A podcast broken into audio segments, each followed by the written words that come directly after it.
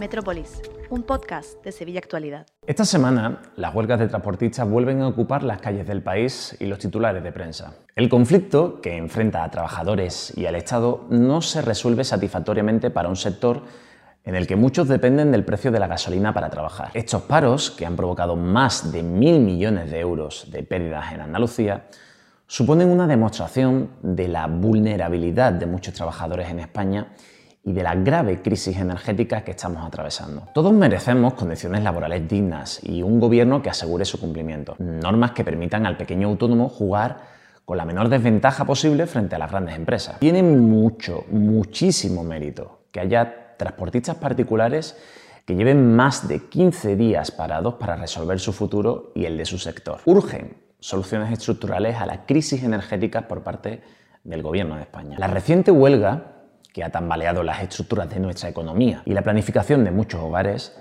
trasciende a las demandas del transporte. Estos paros han discutido la legitimidad democrática. ¿Tiene derecho la plataforma convocante a ponerse en huelga? Por supuesto que sí, pero cuando la Confederación de Transportistas alcanzó un acuerdo con el Ministerio, es legítimo desmarcarse del pacto. Como no estuvieron en las negociaciones, no se conforman, es su argumento. Pero el Consejo de la Patronal fue votado democráticamente y los miembros de la plataforma no salieron electos. Imaginemos que un grupo de ciudadanos decide desatender las órdenes de la policía porque no se sienten representados por el cuerpo. ¿Podrían? Aunque si los asientos de poder de la Confederación de Transportistas están ocupados por las grandes empresas, ¿qué influencia tienen los autónomos? ¿Deberían acatar el pacto? Las dos últimas semanas de la política española no deben obsesionarnos por tomar parte en este debate o exigir dimisiones encadenadas. Debe hacernos reflexionar. No nos quedemos solo en lo que está sucediendo. Un paro de 15 días ha puesto en jaque a buena parte de nuestra economía, a algún ministro del gobierno de España y la legitimidad de las instituciones del Estado. Pensemos